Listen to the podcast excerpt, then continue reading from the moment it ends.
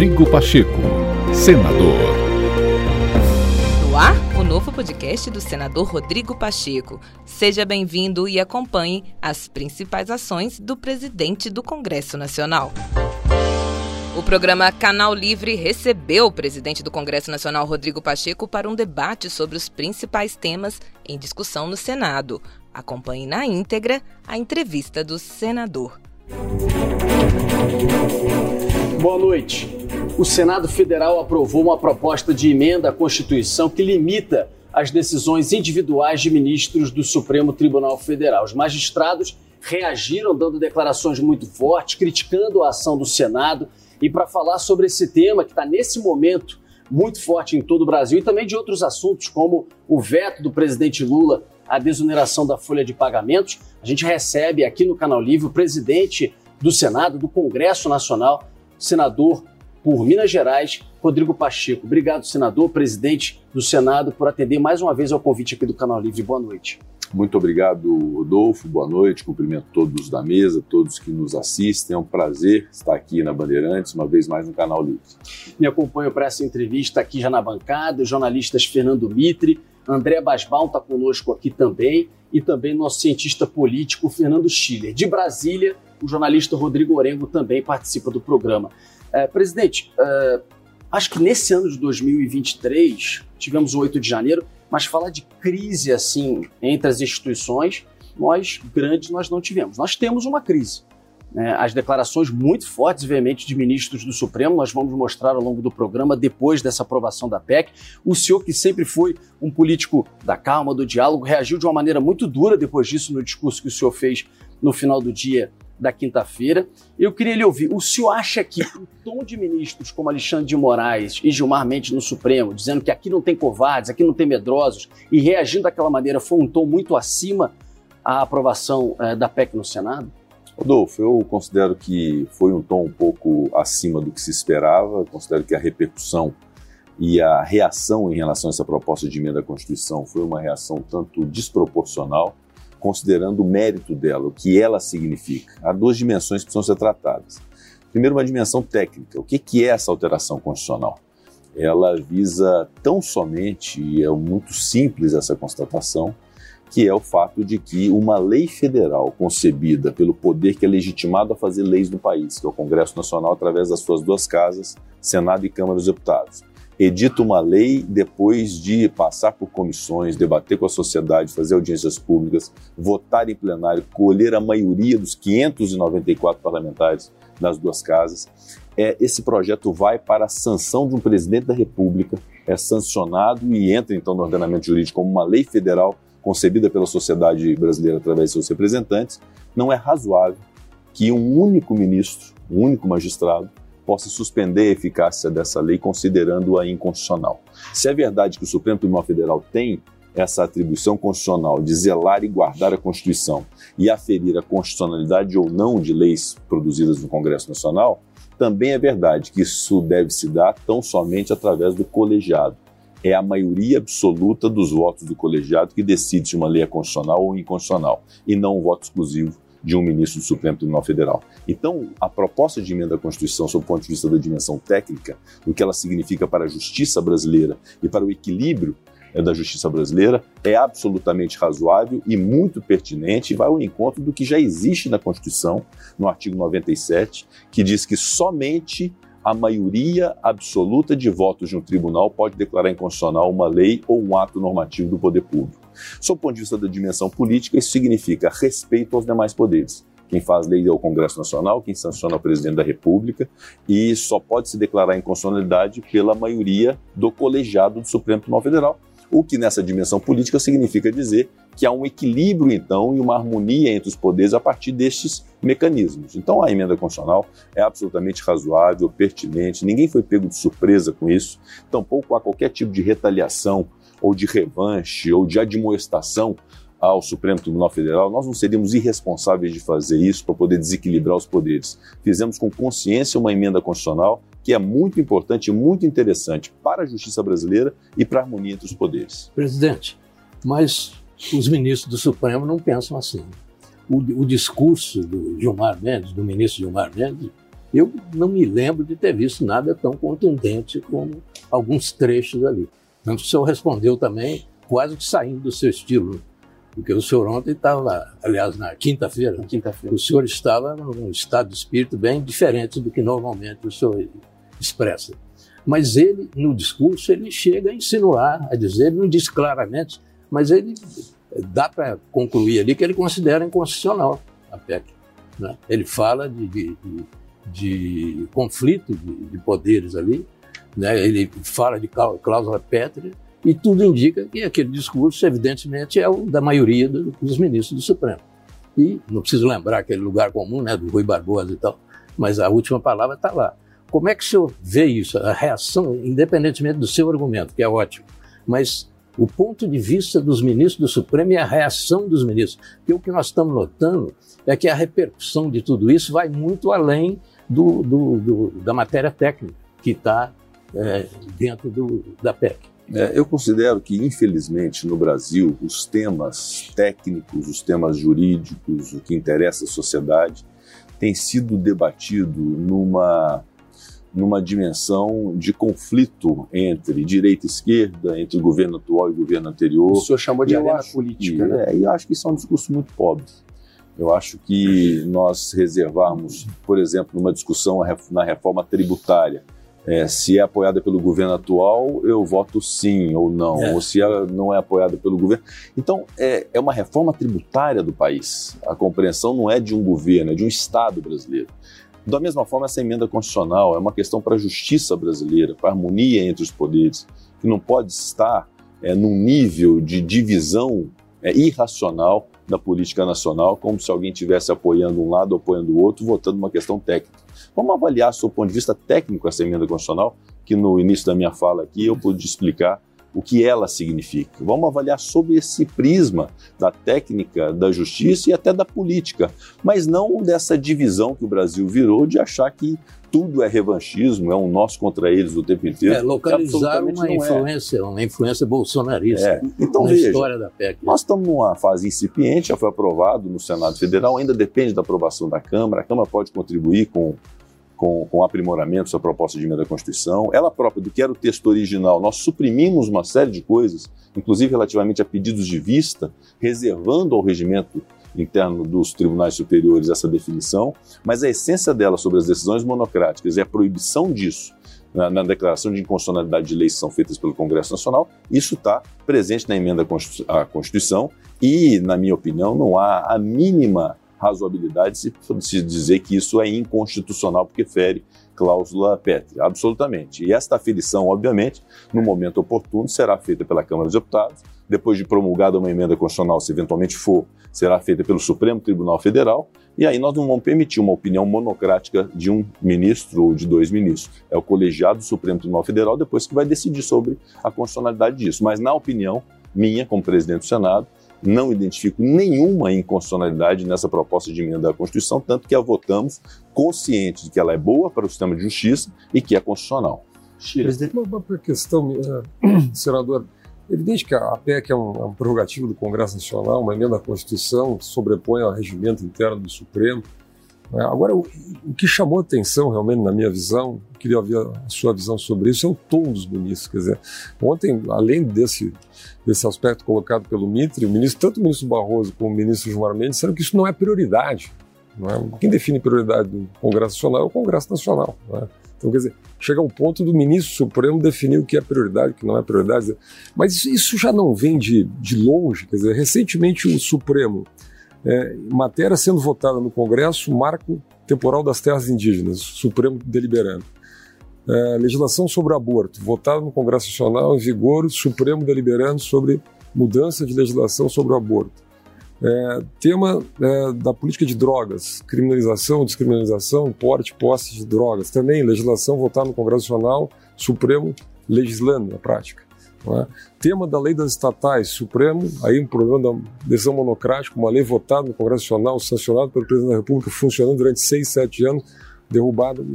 Esse comportamento já não vem de muito longe do Supremo. Que, que, por que o Brasil chegou nessa, nessa condição, nessa situação de um ativismo judicial por parte do Supremo? Não teria sido um pouco também de omissão política do Congresso Nacional durante muito tempo para que se chegasse à situação que nós chegamos? É, Fernando, eu tenho como premissa algo que para mim é muito importante, que é o respeito à Suprema Corte do Brasil. Nós temos que ter esse respeito. Isso é básico para o Estado de Direito, para a democracia. O Supremo Tribunal Federal cumpre e deve cumprir um papel muito importante, é que distante dos atores políticos e é que distante dos demais poderes, poder decidir de maneira independente, imparcial, com fato, com base no fato, na prova, na lei, na Constituição. Esse é o papel do Supremo Tribunal Federal. O Supremo não pode invadir de fato a seara política. Por isso que eu não me permiti, não vou fazer nenhum tipo de é, contraponto a posições que eventualmente eu repute que sejam de caráter político do Supremo Tribunal Federal, a não ser dizer que isso é indevido. Mas eu não vou inaugurar uma discussão de cunho político junto ao Supremo Tribunal Federal, que de fato não é um palco político, não é uma arena política e tem que ser respeitada como uma corte, uma corte judicional, uma corte constitucional. De fato, né, afora essa questão da emenda à Constituição, que o Senado Federal se posicionou como algo adequado para a Suprema Corte, adequado para a justiça do país, e a Câmara está pendente de apreciação, há outros temas, evidentemente, que são típicos do Congresso Nacional. Então, a definição de políticas sobre drogas, a definição sobre aborto, a definição sobre uma série é, de situações que são próprias da ciência que devem ser debatidas no campo próprio da política no âmbito do Congresso Nacional. Essa é uma matéria reservada ao Poder legislativo. É inusitado, eu manifestei em relação a isso, é, é, inusitado que no âmbito de um recurso extraordinário, num caso concreto, se possa decidir sobre a descriminalização de um tipo penal que foi incluído no ordenamento jurídico por mais de uma vez, e aí não há omissão do Congresso Nacional, isso foi feito em 1976, depois foi feito em 2006, depois foi feito em 2019, a ratificação de que o porte de droga, seja para tráfico, seja para consumo pessoal, é crime. Ainda que o crime de consumo pessoal não seja prisão, seja prestação de serviço, seja advertência, seja frequência a curso sobre dependência química, o próprio tratamento do dependente, mas há uma opção política de tratar isso como um crime, ainda que a pena seja menor. E não tem o menor cabimento haver, no âmbito de um recurso extraordinário, a descriminalização e definindo a quantidade X ou a quantidade Y, o que vai ser tráfico, o que vai ser uso, porque isso não é tarefa do judiciário, isso é tarefa própria do poder legislativo. E há outras situações nesse sentido, e a melhor forma de nós equacionarmos isso é a afirmação do legislativo das suas próprias competências. Nós não temos nenhuma pretensão de invadir a competência do judiciário e do executivo, e nós não queremos que se invada a competência do Poder Legislativo em temas que são típicos da política resolver. Presidente, é, o senhor acha que então que esse movimento que o Senado faz, a PEC, é uma espécie de acomodação dos poderes, no sentido lá do, da separação dos poderes, do Montesquieu mesmo? Então é o Senado, o Congresso, né, o Poder Legislativo dizendo, ó, Judiciário, você ficou um pouco hipertrofiado aí nos últimos anos, eu diria, até vou até um pouco além do Chile, acho que desde o julgamento do mensalão TV Justiça, novelinha, no horário nobre.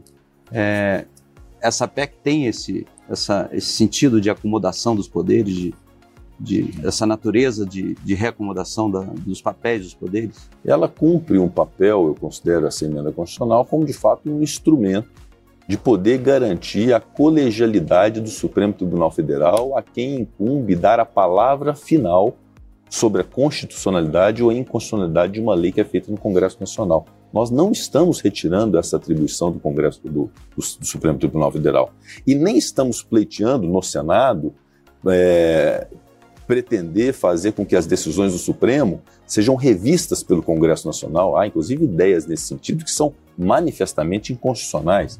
O que nós estamos pretendendo dizer é que, quando o Congresso Nacional se desincumbe da sua missão constitucional de fazer uma lei através de todo um processo legislativo muito complexo, muito amplo, só quem vive sabe o quanto é difícil transformar uma ideia num projeto de lei um projeto de lei numa lei sancionada pelo presidente da República. Nós só não, pretendemos, não, não podemos admitir que esse trabalho legislativo feito pelo poder a quem se incumbe fazer a lei, juntamente com o poder executivo que sanciona nos casos em que há sanção, diferentemente de proposta de emenda à Constituição. O poder executivo sanciona é inusitado pensar que uma decisão monocrática possa suspender a eficácia por inconstitucionalidade. Esse é um papel que cabe ao colegiado do Supremo Tribunal Federal. E, em última análise, isso significa segurança jurídica, estabilidade. Não se fica refém do entendimento de um ministro que, por vezes, decide de uma forma e não volta a julgamento à matéria ao longo de anos a fio gerando uma perplexidade na sociedade, no, no, no, nos sujeitos econômicos de desenvolvimento nacional, é, em relação ao que vai ser a realidade daquela lei ou não. Então, o que nós estamos pretendendo é apenas prestigiar o Poder Judiciário para que ele se manifeste sobre aquilo que é produzido nos demais poderes através do seu pleno, através do seu colegiado, e não por uma decisão unilateral, individual, porque isso não é próprio do sistema constitucional. É. Essa é a ideia base do, da PEC, que tecnicamente ela não, não mereceria essa reação toda. Né? Essa é a ideia que o senhor defende e que parece razoável. Mas o fato é que as circunstâncias do momento levaram a esse clima que está aí. A minha pergunta ao senhor é o seguinte: por que agora essa, essa matéria? E outra coisa, o senhor falou com Alexandre Moraes, o senhor teve algum contato com alguns ministros, o senhor sentiu alguma coisa que, que poderia é, sugerir esse tipo de reação que está aí agora? Porque se a PEC tem o objetivo de acomodar os poderes, na verdade ela provocou foi o contrário. Nós temos aí quase um conflito aí muito bravo nesse momento. Né? E eu volto a lembrar a contundência do, do texto do Gilmar mesmo, que ele leu aquele discurso. Foi uma coisa inusitada. Né? Um trecho, Mitre. Posso pedir para colocar ah, um trecho do bom, discurso do Gilmar Mendes? Então, é. por favor, coloca aí, está no ponto para a gente, ministro decano do Supremo, Gilmar Mendes. Esta casa não é composta por covardes. Esta casa não é composta por medrosos. Cumpre dizê-lo com a serenidade, mas com firmeza e com o desassombro que esse tipo de investida exige de todos nós, membros desta casa multicentenária. Este Supremo Tribunal Federal não admite intimidações. É... Difícil, difícil um discurso assim no Supremo. É. É, bom, primeiro ressaltar que não há a mínima hipótese de haver qualquer tipo de intimidação, assim como nós também não aceitamos nenhum tipo de intimidação, porque no Senado também é composto por pessoas com a mesma coragem cívica e, e imunes de medos dessa natureza. Também nós temos é, essa consciência, mas evidentemente que não há nenhum tipo de perspectiva de intimidação ao Supremo Tribunal Federal. Aliás, é um registro muito importante que precisa ser feito, é, que toca a mim, especialmente como presidente do Senado, já reeleito, é, que em todos os instantes de momentos críticos da vida nacional, nós afirmamos e reafirmamos a nossa confiança no Poder Judiciário em todas as suas instâncias, inclusive o Supremo Tribunal Federal.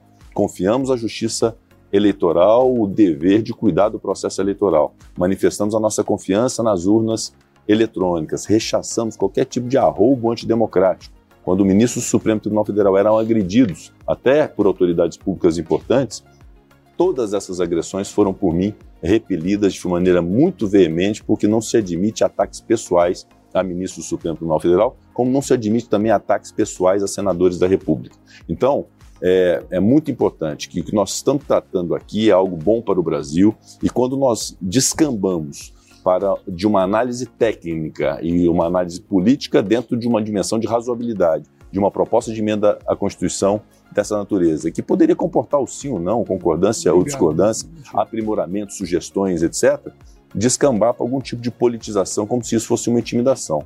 Chega a ser pueril isso, porque, evidentemente, o teor da PEC não permite a, a, a afirmação ou a ilação de que isso poderia ser uma intimidação ao poder judiciário. Se estivéssemos tratando aqui de algo manifestamente inconstitucional, como é a possibilidade de revisão das decisões do Supremo pelo Congresso Nacional, aí sim se poderia ter um discurso dessa natureza. Mas não uma proposta de emenda à Constituição que não pegou ninguém de surpresa, inclusive. Eu, quando fui candidato à reeleição do Senado Federal, subi à tribuna para poder defender minha candidatura a presidente do Senado. Quando se falava de impeachment de ministro do Supremo Tribunal Federal, eu dizia que o nosso papel era de legislar legislar para garantir a regulação das decisões monocráticas, legislar para garantir mandatos a ministros do Supremo Tribunal Federal com a elevação da idade mínima, que são ideias honestas, eu sempre afirmei como ideias honestas, é, que podem ser concebidas no Congresso Nacional e que constituem aprimoramentos, melhoras e jamais qualquer tipo de intimidação. Nós não seríamos irresponsáveis para inaugurar uma crise dessa natureza no Brasil se não tivéssemos muito ciência do que nós estamos fazendo é correto. Deixa eu chamar o Rodrigo Orengo, jornalista direto em Brasília. Tem uma pergunta para o presidente do Senado, Rodrigo Pacheco. Diga, Orengo.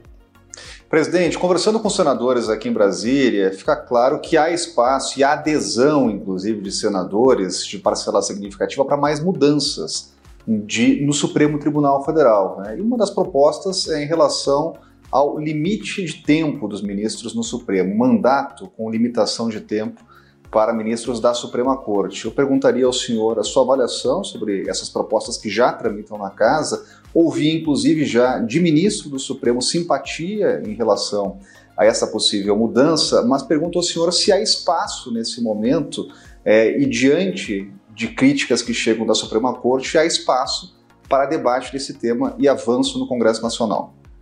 Orengo, eu sou a favor é, da regulação das decisões monocráticas, tanto que ela foi aprovada agora no Senado Federal. Sou a favor de mandato de ministro do Supremo Tribunal Federal, assim como acontece em diversos outros países. Sou a favor da elevação da idade mínima para ingresso no Supremo Tribunal Federal. Então, são modificações que eu sempre defendi, continuarei defendendo e acho que sim, é momento propício para se discutir. Nós não podemos ter inibição em razão de se criar uma crise que não existe por conta de um tema que é absolutamente honesto de se discutir. Como fui e aprovamos, inclusive, uma proposta de emenda à Constituição é, no âmbito do Senado, do Congresso, de modo geral, já promulgamos, que alivia muito o Superior Tribunal de Justiça. É uma modificação enorme, que foi a inclusão da, da relevância jurídica da tese para se conhecer recurso especial no STJ, ou seja, uma modificação profunda que fizemos no STJ no âmbito do Congresso Nacional. Como fizemos uma série de coisas no Brasil, aprovamos uma série de marcos legislativos que mexem com as estruturas nacionais quando demos autonomia para o Banco Central, capital, quando capitalizamos a Eletrobras, quando fizemos o marco do saneamento para permitir a atuação da iniciativa privada, modificamos uma lei de licitações, modificamos uma lei de falências, diversos marcos na área de energia, um, um projeto que se tornou lei de marco legal das ferrovias e do sistema marítimo, marítimo do Brasil, fizemos uma reforma tributária agora que mexe com as estruturas tributárias do Brasil, fizemos uma reforma da Previdência e uma reforma trabalhista. Isso significa que a justiça não pode ser sujeita à mudança, que o Supremo Tribunal Federal não pode ter um aprimoramento, ou não possamos discutir o fim da reeleição no Brasil, a coincidência de mandatos, um mandato de cinco anos, para acabar com esse estado permanente eleitoral no Brasil, que é o que mexe com as nossas estruturas políticas, inclusive. Vamos discutir isso e se isso for bom, se for a maioria da sociedade através dos seus representantes decidindo assim, nós temos que decidir, goste ou não o poder executivo, goste ou não o poder judiciário. Se o povo quiser através dos seus representantes legitimamente eleitos, nós temos que fazer. É isso o nosso papel.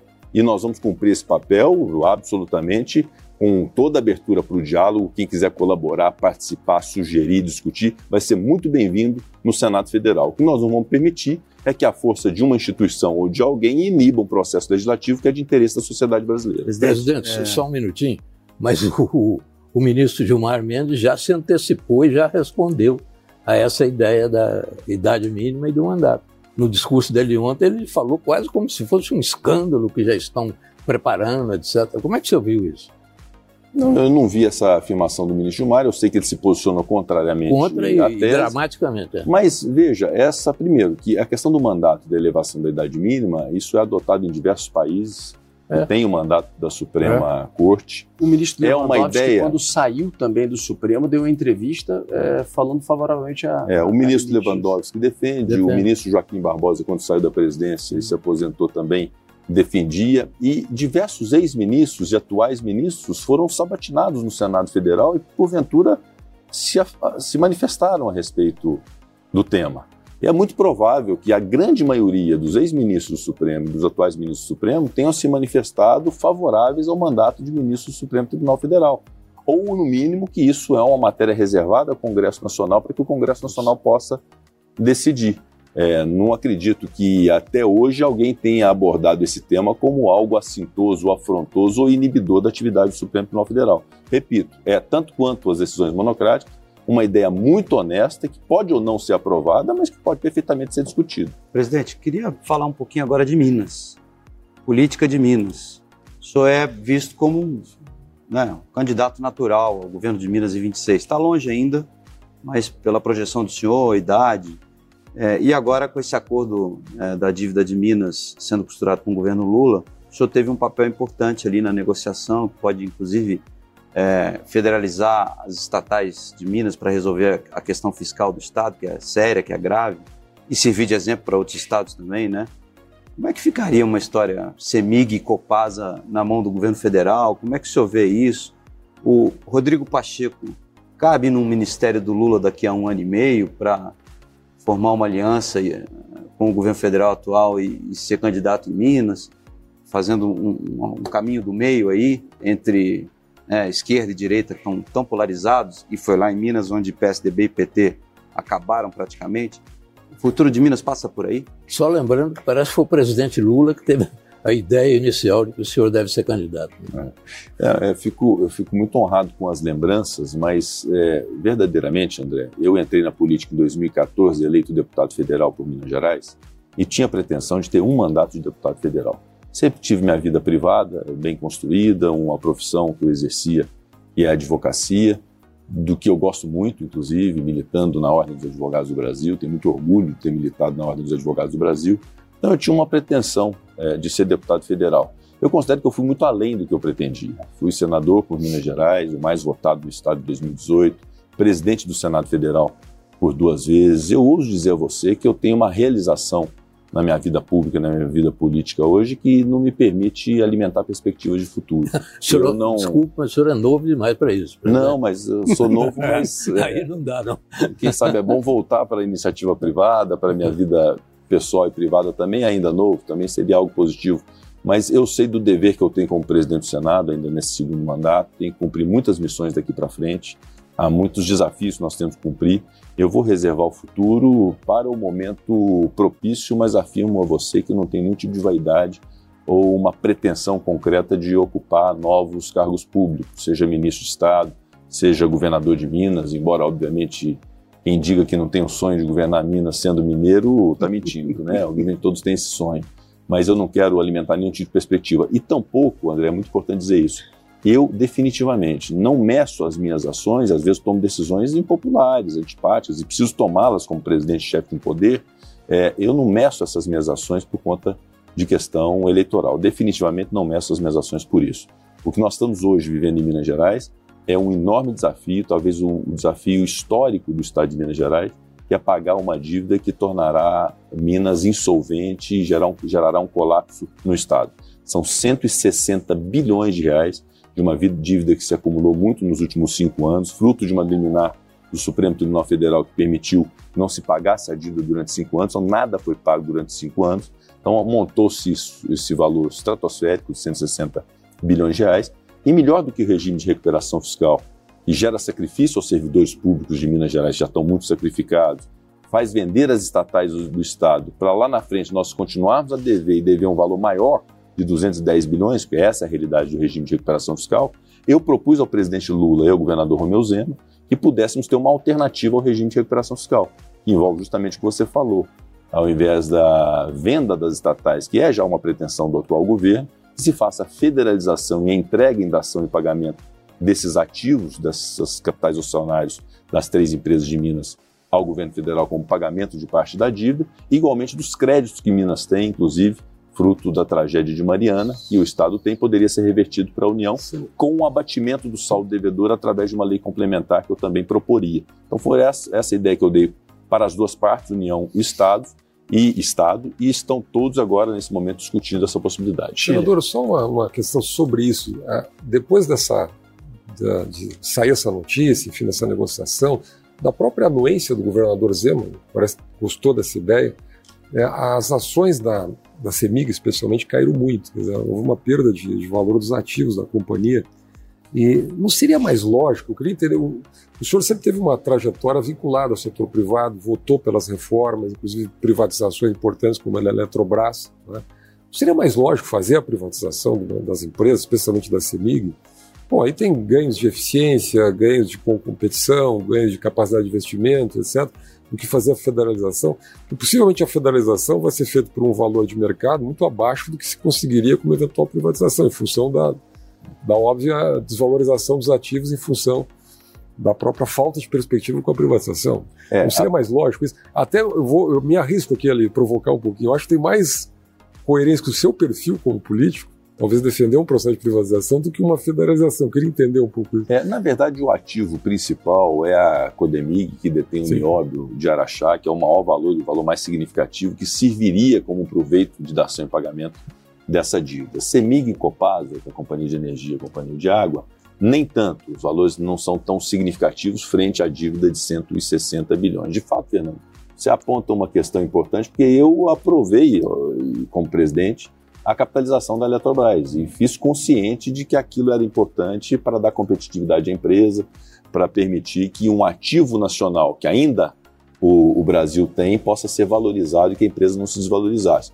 Evidentemente que o mesmo raciocínio poderia ser feito em relação às duas empresas. A decisão é, inclusive, do governador Romeu Zema. O que nós estamos propondo é que isso são ativos privatizados ou entregues à União, eles têm que se transformar em valor para poder fazer o abatimento da dívida, porque o pressuposto é, de se ter um programa de abatimento, assim como tem um refis, o próprio projeto do CAF, para os estados, é o pressuposto de que o máximo possível de pagamento à vista possa ser feito. Então, essa é a lógica. Agora, evidentemente, não se afasta qualquer possibilidade nesse sentido, é, mas é, nesse instante seria mais ágil. E sob a premissa de que não pode ser por valor inferior ao valor de mercado, aquilo que se apuraria para a iniciativa privada, a União deveria aceitar, eu considero que esse é um caminho que poderia ser mais ágil para poder se conceber a solução da dívida nesse momento. Mas, repito, e disse isso ao governador Romeu Zema e disse isso ao presidente Lula. As partes que detêm o poder de decidir e de definir os rumos, representando cada qual o seu ente federado, Estado de Minas e União, são eles, governador Romeu Zema e presidente Lula. E o nosso papel no parlamento, tanto o meu, no parlamento federal, quanto o presidente da Assembleia, Tadeu Leite, de Minas Gerais, é justamente de contribuir para uma solução, porque toda solução vai depender de lei federal e vai depender de lei estadual. Então, nós estamos colaborando para a solução da dívida, sobretudo para não sacrificar servidores. Lembrando que é, federalizar pelo perfil do governo, desistindo inclusive da proposta de é, privatizar o Porto de Santos e outros ativos, é praticamente federalizando. O próprio governo federal é, não tem um perfil, não tem indicado que teria um perfil de, por exemplo, seguir no caminho da privatização, como colocado pelo Chile, né? Ao Semig, contrário. Copasa, nos ativos é, mineiros. A gente e precisa dinheiro, fazer um intervalo. Do, o dinheiro de Mariana também, acho que o governo de Minas vai sentir uma falta grande, não? É, mas aí, mim, se me permite, é, rapidamente, é, o ativo, o crédito do, do recurso de Mariana para o Estado seria cedido para a União com compromisso de reversão para é, o estado de Minas Gerais, que é onde aconteceu é, a tragédia. Está na negociação. Entendi. A gente precisa fazer um intervalo. Estamos aqui no Canal Livre com o presidente do Senado, Rodrigo Pacheco. O intervalo é rápido, a gente já volta aqui na mesa do Canal Livre. Até já. Nós voltamos aqui no Canal Livre, recebendo o presidente do Senado, o presidente do Congresso, Rodrigo Pacheco. Presidente, deixa eu voltar numa questão que também está fervendo agora essa semana. O presidente Lula vetou a desoneração da folha dos setores que mais empregam no Brasil, 17 setores, depois de uma aprovação grande no Congresso. Eu estava vendo um número hoje de que nos últimos quatro anos esse mesmo setor com desoneração cresceu em número de vagas em mais de 15%, vagas de emprego. É, foi, na verdade, dentro do governo, uma vitória de Fernando Haddad, do ministro da Fazenda, que vinha defendendo isso, dizendo que tinha essa previsão, inclusive na discussão previdenciária, que ele precisava disso em termos já de preocupação de arrecadação. Mas eu queria lhe ouvir qual a sensação pós esse veto do senhor dentro do Congresso, já que agora caberá ao Congresso vetar, né, derrubar, perdão, o veto do presidente da República ou não? Derruba ou não, na tua sensação? Rodolfo, antes de responder e não parecer que a minha resposta seja uma afronta ao Poder Executivo, ao ministro Fernando Haddad, é muito importante estabelecer também uma premissa do nosso irrestrito apoio à política econômica do governo, ao ministro Fernando Haddad, daquilo que for bom para o país, a nossa boa vontade de aprovar no Congresso Nacional. Tanto na Câmara, que eu tenho certeza que é a posição do presidente Arthur Lito, quanto no Senado Federal, de minha parte, dos senadores. Tanto que nós votamos, antes do governo assumir, uma emenda constitucional, que foi a PEC da transição, que permitiu a governabilidade ao longo desse ano, com espaço fiscal, para poder realizar as políticas públicas no Brasil. Depois votamos a, a alteração do teto de gasto através de um regime fiscal, na linha do que havia sido proposto pelo ministro da Fazenda. Aprovamos agora recentemente a reforma tributária defendida pelo ministro da Fazenda, na Câmara e no Senado, pendente agora desse, dessa definição das emendas que foram feitas pelo Senado Federal. Estamos votando os projetos de sustentação do regime fiscal, que nós precisamos arrecadar para poder dar sustentação a esse regime fiscal, o projeto das offshore, dos fundos exclusivos, das apostas esportivas, legalização de jogos. Tudo isso está no radar e nós estamos imbuídos desse intuito. A desoneração da folha de pagamento é importante que quem nos assiste entenda que ela tem uma razão de ser, ela tem uma natureza, ela tem um motivo para existir. Um motivo para existir que não é de agora, não é uma invenção do parlamento agora para poder gerar custos para o erário e prejudicar o ministro da Fazenda, absolutamente. Isso já existe no ordenamento jurídico brasileiro. empresas com alta empregabilidade, que gerem muitos empregos, que a folha de pagamento represente muito para a sua despesa frente à sua receita, tem o benefício de ter realmente a desoneração da folha com uma fixação da alíquota a partir do seu faturamento. Então, essa é uma lógica que foi implementada e que alcança 17 setores, que, repito, são de alta empregabilidade. Muitos deles que empregam jovens no primeiro emprego, empregam mulheres. 9 milhões. Né? São milhares, né? 9 milhões. Então, isso é muito representativo. E no momento que nós estamos conseguindo, o governo federal, eu quero cumprimentar o governo federal por essa toada de redução do desemprego no Brasil, é, um movimento nesse sentido que possa gerar desemprego no nosso país é um movimento um tanto perigoso. E a medida é justa, porque ela dá um tratamento diferenciado a quem tem especificidades de alta empregabilidade, que são os 17 setores. Então, eu considero que já por mais de uma vez o Congresso Nacional se pronunciou favorável. Esse é um projeto de autoria do senador Efraim Filho, que foi aprovado no Senado, aprovado na Câmara, depois aprovado no Senado, agora vetado pelo presidente Lula, que é uma prorrogação daquilo que já existe. Então, o sentimento do Congresso Nacional, não quero falar sobre a definição de derrubado ou não, que isso cabe ao colegiado do Congresso Nacional, é, o sentimento geral é de justiça tributária em relação a esse tema e que não faria mal para o Brasil, que quer gerar empregos, a prorrogação por quatro anos desse Mas, regime. presidente, o governo está preparando, o Haddad está preparando um outro projeto. Ele, ele, o senhor já tem informação sobre isso? Não, foi Não, vetado ontem. Foi vetado, mas agora virá um projeto do governo é, acomodando as coisas e não sei, mas tem jeito assim de um entendimento qualquer. Claro. O senhor, o senhor já tomou Nós podemos, disso? não Ah, tomei conhecimento do teor ainda e da proposta alternativa do ministro Fernando Haddad, e evidentemente, assim como nós fazemos com todas as outras matérias, nós vamos sentar com o ministro Fernando Haddad, certamente vai ser uma ideia é, equilibrada e nós vamos avaliar se a ideia é uma ideia que substitui o que é um desejo hoje É da O economia e do é Congresso. Nacional. Então vamos, obviamente, conversar. E O importante é que seja até 31 de É, dezembro. É. porque Parece há o que- deadline aí da, Parece que vai ser apresentado em duas semanas. É, Porque Como o senhor tem prazo até 31 de dezembro. Exatamente. A gente É. estava ouvindo, né, Mitro, o presidente Pacheco, na saída do, do evento da sexta-feira, falando de, de fundos exclusivos, Ah, offshore, E jogo. apostas E apostas esportivas, esportivas. garantido para margem fiscal, legalização dos jogos. O senhor disse que tem uma boa disponibilidade, uma boa disposição do Senado em enfrentar esse assunto E parece, que, aprovar. e parece que isso vai para o plenário terça ou quarta-feira, É. semana que vem. Na Isso ver- seria uma grande notícia. Isso Claro. é uma novidade muito é. boa para essa área fiscal do governo. É, na verdade, o fazer- projeto de apostas esportivas já passou pela comissão, está pronto para o plenário, deve ser terça ou quarta-feira. Nós devemos publicar a pauta agora nesse final de semana. O dos fundos exclusivos e offshores, igualmente, terça ou quarta-feira, e é um projeto muito E desejado aprovação pelo governo. tranquila, senhor. Essa questão da legalização de jogos já foi aprovada na Câmara Já, Isso. já. dos Falta deputados Senado e há um agora. desejo, de fato, de boa parte do Senado de ver isso apreciado, rejeitando ou não, mas de apreciado até o final do ano. Me parece que o presidente da CCJ, o senador Davi Alcolumbre, deve submeter a pauta da CCJ e, em sendo aprovado, nós vamos levar para o E o plenário. offshore, offshore, a taxação, o senhor acha que passa tranquilo? Eu acredito que sim. Eu acredito que passou muito tranquilo na comissão e eu acho que é o mesmo sentimento do plenário. Legalização daria quanto de arrecadação? O senhor tem uma ideia? Não, assim? não sei exatamente a quantificação. A- aí é o relator, com discussão da Comissão de Constituição e Justiça, que haverá Mas mexeria de numa cadeia. Eu acho que é muito difícil essa aferição também do quanto geraria de arrecadação, porque isso também é muito relativo, né? Isso depende do que o mercado vai assimilar de uma legalização dessa natureza e quanto isso vai gerar de negócios possíveis no futuro. Então, eu acho que é difícil quantificar isso. Vou botar uma, uma pimenta aqui, presidente, só mais estrutural sobre esse processo. Quer dizer, nós estamos com um déficit projetado, já o último boletim da, do Tesouro, 177 bilhões esse ano. né? É, tem vários estudos na área de economia, estudos são feitos sobre ajustes fiscais, ajustes fiscais feitos pelo lado da, a, da receita, ou seja, aumento de carga tributária, tendem a ser recessivos em algum momento, tendem a produzir recessão.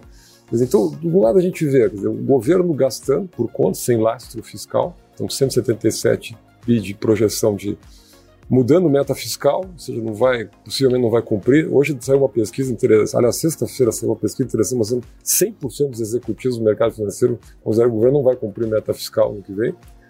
É, busca de aumento de carga tributária por todo lado e nenhuma notícia sobre ajuste estrutural, despesa pública, corte de gastos, reformas de modernização, reforma do Estado, nada. Não preocupa o Senado Federal isso? Esse... Preocupa, você tem toda a razão, as bases da sua pergunta são muito inteligentes e muito apropriadas, Fernando.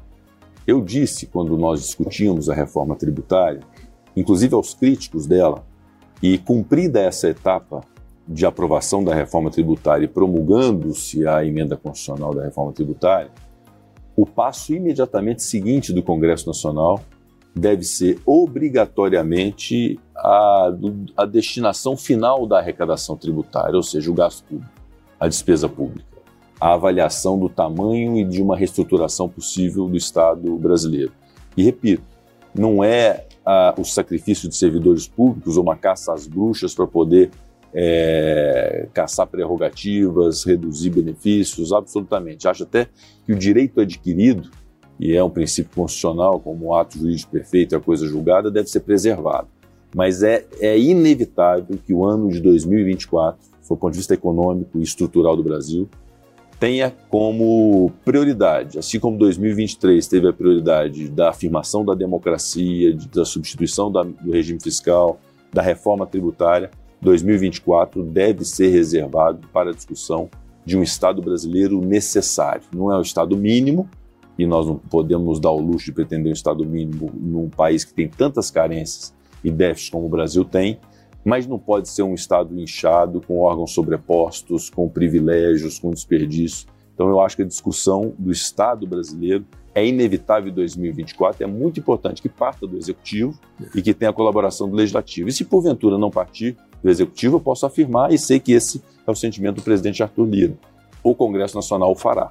Nós vamos é, ter que enfrentar em 2024 isso. Essa é a pergunta que eu faria. Se houver vontade política suficiente, se houver vocação nesse governo para patrocinar esse tema. O Agnaldo Ribeiro, relator da reforma tributária, disse exatamente isso aqui é. na semana passada, dizendo da disposição da Câmara dos Deputados na mesma isso. direção, independente do governo, não foi é isso? Mas o senhor acredita que o governo possa tomar essa iniciativa eu, ou vai ficar para o Congresso? Não, eu acredito, eu considero que o governo, até por necessidade e a inexigibilidade de outra conduta, ele precisa é, cuidar disso, porque de fato a arrecadação, pura e simplesmente, com as invenções de aumento de alíquota, de aumento de base de cálculo, sem que se crie fato gerador, sem que haja o desenvolvimento, tende a ser recessivo mesmo, isso claro. é muito nocivo é. para o Brasil. Então é, é inevitável, acho que é inevitável que o governo faça uma discussão nesse sentido e que nós possamos, no Congresso Nacional, contribuir.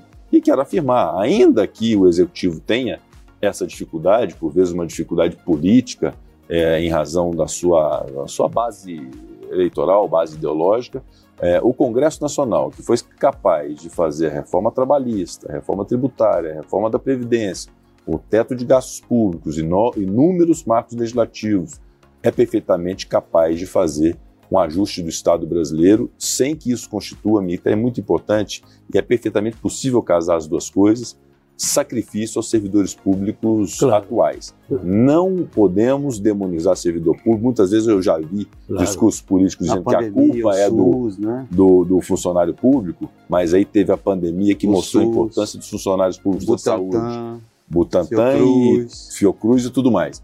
É, a, a crise de segurança que nós vivemos no Brasil, que os policiais precisam ser estimulados, porque senão eles vão se aposentar os juízes e promotores no Brasil também muito desestimulados, essa é uma realidade, muitos juízes também. deixando de ser juízes e muitos estudantes não querendo mais ser juízes porque não há uma estruturação da carreira. Então, nós temos que ter muita atenção a isso e fazer um Estado, repito, um Estado necessário, ajustes necessários para poder fazer frente à reforma tributária, para que a arrecadação possa ser capaz de fazer um enfrentamento. E a qualidade do gasto, né, presidente? O grande desafio é, é, a qualidade. É fundamental. Eu conversei há pouco tempo com o presidente do Tribunal de Contas da União, o ministro Bruno Dantas, que é uma mente brilhante, é uma pessoa muito capacitada.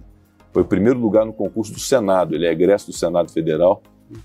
É, é, e hoje é presidente do Tribunal de Contas da União, e que falavam justamente isso: o papel do Congresso Nacional, através das suas comissões permanentes de educação, de saúde, de segurança, de justiça, de poder fazer uma discussão nesse debate que nós vamos fazer do Estado brasileiro, da qualidade do, do gasto público. Por vezes, um município não quer uma ponte, por vezes, o um município quer uma creche. Então, não adianta mandar o dinheiro para a ponte, claro. tem que mandar o dinheiro para a creche. Então, a adesão, inclusive, aí é um ponto que é importante tocar, porque eu sei que a imprensa aborda muito esse tema, questão das emendas parlamentares de qualquer natureza, as emendas individuais, as emendas de comissão, as emendas de bancada, terem aderência com aquilo Isso. que se planeja para o Brasil. Claro. Não necessariamente se vincular aquilo que o executivo quer que faça, mas identificar dentro de uma racionalidade sistemática do Brasil, uhum. onde que precisa gastar com saúde, com educação, com segurança, com lazer, com infraestrutura.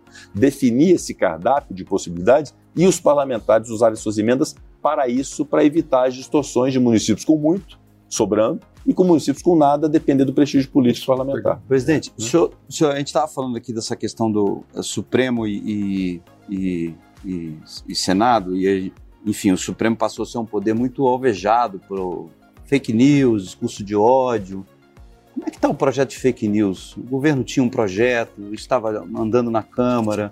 O país precisa de uma união nacional em torno desse assunto, porque é, é muito sério isso, a remuneração dos veículos de comunicação profissional, de jornalismo profissional. Tivemos a votação essa semana da taxação dos streams aqui. Uhum. Precisa avançar um pouco mais para proteger conteúdo nacional, inclusive. Como é que o Congresso Nacional está vendo isso? Porque é um assunto urgente. Eu acho que é um assunto que é, é fundamental na agenda do Brasil. É, eu ouvi uma frase André, esses dias que tem uma grande maioria muito entusiasmada e evoluída com a evolução digital, participando de redes sociais e uma minoria muito pouco expressiva ponderando os reflexos dos efeitos disso para a humanidade. E essa minoria tem que fazer prevalecer. E eu me permito dizer é que eu estou nessa minoria. Uhum, a é minoria que votou, eu votei em 2020 no projeto de lei do senador Alessandro Vieira, uhum. relatado pelo senador Ângelo Coronel, que regula as, as plataformas digitais e combate as fake news no Brasil. Está pendente na Câmara dos Deputados de apreciação. Ontem, essa semana, de fato, sob a relatoria do senador Eduardo Gomes, nós votamos essa questão dos streamings também, que eu acho que é uma evolução. Pode haver aprimoramentos agora na Câmara, e nós vamos estar sensíveis a esses aprimoramentos. E um projeto que considero também muito importante, que é um tanto diferente da lei das fake news, mas que está tramitando no Senado Federal e que é de minha autoria, fruto de uma comissão de juristas que eu fiz é, no Senado Federal, que é da regulação da inteligência artificial. Uhum. Nós temos que ter muita atenção a essa evolução tecnológica, sob pena disso ser muito desastroso Totalmente. se não houver controle. Então, esse projeto é um projeto de 40 e poucos artigos que regula essa inteligência artificial e que estabelece regras, estabelece limites, estabelece liberdade, estabelece ética no uso disso. E eu acho que é uma evolução, uma contribuição que o Congresso Nacional certamente dará. Regulação de plataformas digitais, regulação de inteligência artificial e buscar conciliar a evolução tecnológica para o bem com a contenção de todos os efeitos maléficos que esses institutos representam. Deixa eu chamar o seu xará, Rodrigo Orengo, jornalista de de Brasília. Sua pergunta, Orengo. Presidente, a gente falou um pouco de veto à desoneração é, e temos aí poucas semanas até o recesso, né, mas claro, com muitas pautas pela frente. Perguntaria ao senhor se a defesa que parlamentares já estão fazendo aqui no Senado para pautar a, o veto à desoneração na semana que vem, se há possibilidade de já incluir na pauta, e perguntaria também sobre outro veto importantíssimo, que é do veto à demarcação de terras indígenas. É, se há possibilidade de já votar na semana que vem e se essas divergências com ministros do Supremo influenciam de alguma forma nessa matéria. Bom, primeiro não há as eventuais divergências, elas estão resguardadas para esse campo das divergências. Não afeta o processo legislativo nosso, nós não permitiríamos que isso acontecesse. Estava marcada uma sessão do Congresso Nacional é, nos últimos dias, nós cancelamos, repassamos para essa semana, justamente para que tenhamos o acordo necessário sobre o veto. Há veto sobre a lei do CARF, há veto sobre o arcabouço fiscal, há veto sobre o marco temporal que você me perguntou, agora há o veto das desonerações nós vamos fazer a sessão do Congresso Nacional e se precisar fazer uma outra sessão do Congresso Nacional na outra semana até que se chegue ao recesso, nós faremos, faremos tantas quanto sejam necessárias sessões do Congresso Nacional para poder definirmos esses vetos que são importantes serem definidos, rejeitados ou não. É importante que a gente chegue ao final do ano com essa situação jurídica estabilizada e, naturalmente, que vai fazer prevalecer a vontade da maioria do Senado e da Câmara na sessão do Congresso Nacional sobre cada um desses temas. Deixa eu tocar num ponto aqui, né, senador. O senhor se referiu ao, ao TCU e eu concordo plenamente. Às vezes eu acho que área técnica do governo, das instituições de Estado, é pouco escutada, pouco ouvida, consultada no, no mundo político. Mas só para pegar um gancho, dizer, o TCU lançou um relatório, um estudo técnico, se não me engano foi comandado, né, coordenado pelo senador, ex-senador Anastasia, no TCU, mostrando a ineficiência, digamos, do regime automotivo do Nordeste. Ineficiência em termos de resultado, geração de, de renda, desenvolvimento na região, etc, etc. Bom, mas na reforma tributária, o regime automotivo é renovado. Então, esse, para mim, assim, acaba sendo um pequeno exemplo. Quer dizer, nós não, o Senado, de maneira geral, mas a Câmara e o Senado, o Congresso Nacional, não foram muito vulneráveis à ação de lobbies é, específicos, seja de regiões, seja de setores econômicos, o que é algo próprio, de certa maneira, da ação coletiva. Quer dizer, quando um setor ele vai e consegue um benefício, o outro setor também busca, quer dizer, os lobbies se retroalimentam de alguma maneira geral. Né? Então você, nós poderíamos ter eventualmente uma alíquota geral de 22%, podemos acabar com uma alíquota geral de 30%. Dizer, então todos, todos ou muitos ganhando né, é, alguns benefícios ou regimes especiais ou alíquotas diferenciadas ou descontos, etc., Uh, muitos pagarão mais. Né? Eventualmente, os organizados pagarão menos e os desorganizados pagarão mais.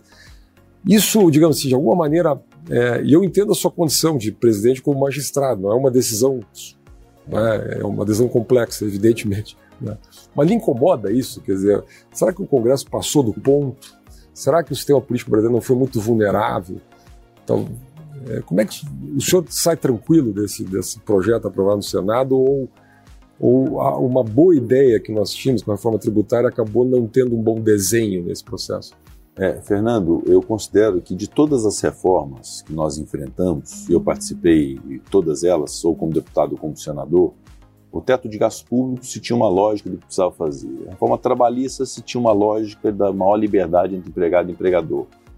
A reforma da Previdência também tinha uma lógica do aumento da expectativa de vida, o aumento do tempo de contribuição era uma coisa relativamente simples e lógica. A reforma tributária não tem muito essa lógica, infelizmente. A reforma tributária é a reforma que guarda o maior número de divergências. Divergência do público com o privado, com a premissa de que o Estado não quer arrecadar menos e o contribuinte não quer pagar mais. No Estado, lato senso, há divergências entre a União, os Estados Federados, o Distrito Federal e os municípios. Entre municípios havia divergência, o município de São Paulo, por exemplo, contrário, e outros 5 mil e tantos municípios é. médios e menores a favor. A questão federativa segurou esse assunto durante 30 anos. Exatamente. Então, essas no setor produtivo igualmente, né, às vezes nos mesmos setores, como esse exemplo que você citou, né, determinadas empresas do, desse setor favoráveis a um modelo, outras de, do mesmo setor favoráveis de outro modelo. Então é muita divergência e precisou ser feito, no caso da reforma tributária, Fernando, aquilo que se exige na política, a arte de escolher e de decidir. Não tinha mais como a gente prorrogar e nos render à perplexidade, às vezes, do risco de uma injustiça. Então, nós optamos por fazer a reforma tributária, tanto Câmara quanto Senado, dentro de uma lógica que é uma lógica de simplificação do IVA, da unificação tributária, com isenções que possam fazer reconhecer especificidade de determinados setores, não onerar saúde e educação, por exemplo, que me parece uma premissa muito razoável, não onerar a cesta básica, e aí o relator Eduardo Braga acabou inovando para que haja a cesta básica real mesmo, daqueles produtos são básicos, e alguma outra que seja alargada, ele usou uma expressão é um pouco estendida, estendida, estendida né? com então, cashback. Com, cashback. Exato. Então, é, foi necessário escolher, foi necessário optar. Especificamente em relação a esse tema, o Senado tem uma característica que é composto, por sua maioria, por estados do Nordeste e Norte, com representações do Nordeste e Norte, e se compreendeu que esses benefícios prorrogados até 2032, salvo meu juízo, eles seriam importantes para o desenvolvimento regional dessas localidades. E aí foi uma opção política feita que, obviamente, ao longo do tempo vai se identificar, uma vez promulgada a emenda constitucional e virem as leis complementares, avaliar onde houve algum tipo de erro ou alguma distorção que pode ser corrigida. Esse processo não é imutável. Ao longo do tempo, pode haver ajustes que sejam para melhor para o país. De 5 é em 5 tá... anos, o próprio projeto já prevê, de 5 em 5 anos tem a uma revisão. revisão. É. Eu falo além disso, né, os próprios institutos da reforma tributária, claro. eventualmente no futuro pode se identificar, olha, erramos ou pecamos isso. num determinado ponto, precisamos rever e fazer uma alteração constitucional. Então isso é natural, não significa que haja instabilidade normativa, instabilidade jurídica, mas que nada é absolutamente imutável que não possa ser mexido no futuro. Como é que o senhor tem visto? Diga, diga. Posso Vai, falar? Pode? É, como é que o senhor tem visto é, algum- o posicionamento de alguns governadores, algum- alguns governos estaduais, sobretudo do Sudeste e Sul do Brasil, já anunciando aumento de CMS, antecipação e colocando isso como uma, uma possível antecipação a, a algum ajuste que a reforma vai fazer, assim que a reforma vai daí a três anos. É, Tivemos uma que- mexida no ICMS no ano passado que foi grande, né? Como é que o senhor tem visto essa visão política desses governadores? As leis complementares 192 e 194, que foram feitas no Congresso Nacional ano passado, em função é, de problemas que o Brasil vivia, lembra-se que a gasolina chegava a 10 reais de imposto de combustível, Sim. precisava ter um- uma solução disso. E a opção foram essas leis complementares, 192 e 194, e isso nós reconhecemos, de fato, gerou um arroxo para os estados e para os municípios. Agora nós objetivamos fazer a compensação disso através de uma lei que foi recentemente, a vo- vo- eh, recentemente votada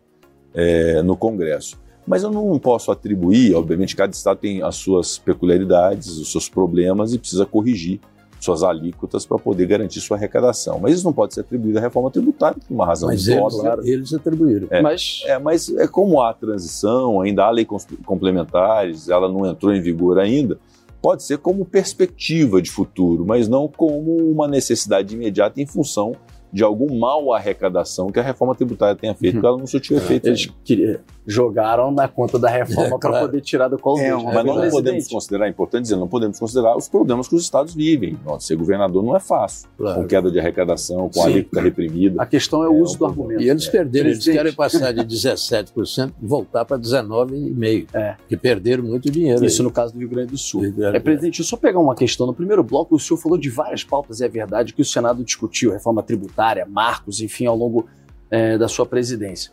E o senhor disse, a gente tem que colocar em pauta e enfrentar discussões, mesmo que a gente concorde ou discorde e bota para discussão. Tem uma que está parada lá há muito tempo, inclusive na gestão do senhor, que é, por exemplo, algo que tem grande aprovação popular, que é a redução da maioridade penal. Seja para aprovar ou não, é um assunto que a sociedade o tempo inteiro cobra de discussão. Isso ainda na sua gestão, o senhor colocará para discussão, independente do resultado que terá no Senado, por exemplo? Olha, isso é. Essa questão de pauta e de definição de temas, ela é muito independente da vontade pessoal do presidente. Isso é um exercício muito de lideranças partidárias, senadores, de momento do país. O que eu considero é que o que nós estamos assistindo no Brasil de violência urbana, de ineficiência da segurança pública, ineficiência no cumprimento das penas nos regimes prisionais tradicionais, é algo que nos faz sempre refletir de fato sobre o momento disso. Isso significará de fato um aumento muito considerável da massa carcerária de jovens de 16 e 17 anos ainda não alcançados pela lei penal. Mas é uma discussão que, eventualmente, sendo um desejo pleno e geral do Senado, ela pode ser feita. Eu reputo, para o Brasil, algo que é que poderia ser avançado e que é, seria bom para isso, está muito claro que o sistema socioeducativo ele ressocializa, ele recupera índices muito melhores do que o sistema eh, penitenciário tradicional de adultos de 18 anos em diante. Mas nós temos um defeito na lei no Estatuto da Criança e do Adolescente, que a, a- não é pena, é uma medida socioeducativa mais gravosa que se pode dar a um jovem menor de 18 anos é a internação em até 3, Três anos.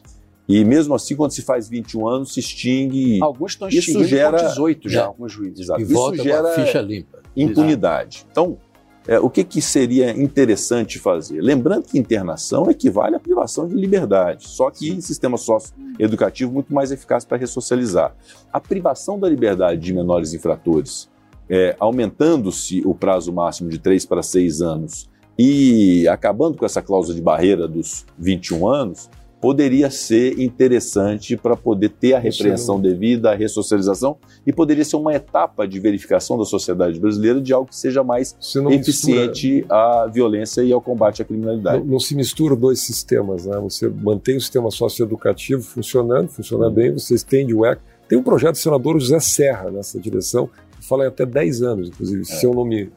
Eu acho que essa medida para o Brasil de hoje, os problemas que nós temos, a dificuldade e ineficiência que nós temos no cumprimento de pena, e, e a- a- os presídios se transformaram em usinas de fabricação de delinquentes, inclusive do crime organizado, eu acho que seria mais inteligente segregar é, os, as, as, os estabelecimentos socioeducativos para menores infratores, com uma internação mais alongada, sem essa interrupção, é privação de liberdade com cunho mais social, porque no objetivo, obviamente, que é de repreender alguém que comete um ato infracional, um crime bárbaro, ele tem que ser retribuído naquilo, é, mas não tem o sentido de vingança. Uhum. E também não pode ter o sentido também de não recuperar. A nossa, nossa crença tem sempre de ser que pior que seja o ser humano, ele pode ser recuperado e o Estado brasileiro tem que cuidar de tentar fazer isso. Aquele projeto é. do Aloysio Nunes Ferreira. É isso que eu ia dizer. Tem um projeto muito bom lá do senador, no tempo que ele era ex-senador, ex-senador Aloysio Nunes, que é exatamente pune o crime, não a idade. É, como na Inglaterra, é, é, usa como referência a Inglaterra. Vale a pena voltar a essa discussão nessa linha, porque lá na Inglaterra eles estão, não sei se estão satisfeitos, mas aquilo está durando lá faz Do... tempo. Mitre, é. sua última pergunta que a gente já finalizou o tempo do programa praticamente. Não, eu queria voltar à questão da PEC com uma pergunta singela e necessária. A Câmara, isso agora está na Câmara. Que expectativa o senhor vê? O senhor acha que pode sair uma solução ali que amenize um pouco o ambiente? Aquilo pode ir para alguma comissão e ficar lá um tempo longo, esperar passar essa crise toda que foi provocada? Não há dúvida de que a crise está aí. Né? A, a, PEC 8 das decisões monocráticas. Isso, né? é. É, eu considero que o Senado já desbastou do que era o original já dela. Tirou muita coisa. É. Já tirou, por exemplo, as alterações do artigo 93 da Constituição Federal referentes a prazo de vistas do tribunal. Isso, que, Isso foi que, suprimido. Que, aliás, o Supremo já tinha tomado uma decisão. E no regimento já tem, inclusive já tem. com vistas mais curtas isso, né, no regimento. Isso. Então, isso foi suprimido. A PEC ficou muito enxuta dentro hum, da sua essência. É, de se não, não, se permitir declaração de constitucionalidade por decisão é, monocrática. Mas, naturalmente, aí essa pergunta, de fato, é, é, difícil ser respondida por mim, porque agora cabe à Câmara. O senhor falou alguma coisa? Já conversou com, com, com, o presidente da Câmara? Não, não, não, não. conversei. Sobre depois dessa aprovação, não conversei. É, cabe à Câmara dos Deputados agora avaliar quais comissões vai passar. Lá tem comissão especial para a proposta de emenda à Constituição. Lá o trâmite na Câmara é um pouco mais moroso em função é. do regimento, né, as regras da Câmara alongam mais a discussão de propostas de emenda à Constituição. Então, agora cabe à Câmara dos Deputados, seja quanto ao tempo de aprovação e momento, seja quanto ao mérito do que vão contribuir, é, cabe a ela fazer. Lembrando que em proposta de emenda à Constituição não há sanção do presidente, é um pronunciamento das duas casas apenas, é, e somente quando há os textos idênticos de Senado e Câmara é que se pode promulgar a emenda constitucional. Então, isso é uma uhum. garantia para as duas casas e só quando a gente tiver acordado e com consenso que vai se transformar numa emenda constitucional. Só uma última questão o, curtinha do bate O Rodolfo já está meio bravo, comigo. Aqui, mais rapidinho para a gente encerrar, presidente. Ano que vem, é, 200 anos da Carta de 24, 824, quando o Senado é, é colocado ali na vida nacional, né? O é, que, que o senhor tem a dizer? O senhor vai ser presidente do Senado nesse ano importante e comemorativo? Bom, primeiro dizer, uma enorme honra. Eu fui presidente do Senado no bicentenário da independência do Brasil e a Bandeirantes, inclusive, contribuiu muito com a divulgação e com esse projeto que nós fizemos no Senado de celebração do bicentenário da independência. Ideia do mestre Mitre. Ideia do mestre Mitre, exatamente. Então, isso foi muito positivo, é muito importante enaltecer esses nossos valores, a nossa origem, a nossa história, a nossa identidade. Acho que o Senado Federal, é, que me perdoem as outras, mas foi a instituição que mais cuidou de valorizar a independência, o bicentenário da independência do Brasil. Inclusive, fizemos uma sessão solene no Congresso Nacional, é. na época, muito bonita, com a presença de diversas autoridades. E, igualmente, a minha honra de ser o presidente do Senado no bicentenário do Senado Federal. O Senado foi criado na Constituição de 1824, a primeira Constituição do Império, implantado somente dois anos depois no Rio de Janeiro, é, em 1826, mas nós estamos considerando como existência constitucional, evidentemente, 1824, portanto, 200 anos o ano que vem. Vamos fazer grandes festividades e contamos, evidentemente, com a Bandeirantes novamente. Queria agradecer a presença aqui no Canal Livre do presidente do Congresso, presidente do Senado, Rodrigo Pacheco, mais uma vez, e também, claro, convidar para uma próxima oportunidade. Obrigado, presidente. Muito obrigado, um abraço a todos. Agradeço ao Mitra, ao Basbal, ao Schiller, ao Orengo de Brasília e principalmente a você de casa pela audiência aqui no Canal Livre. Até semana que vem. Tchau, tchau. Rodrigo Pacheco, senador.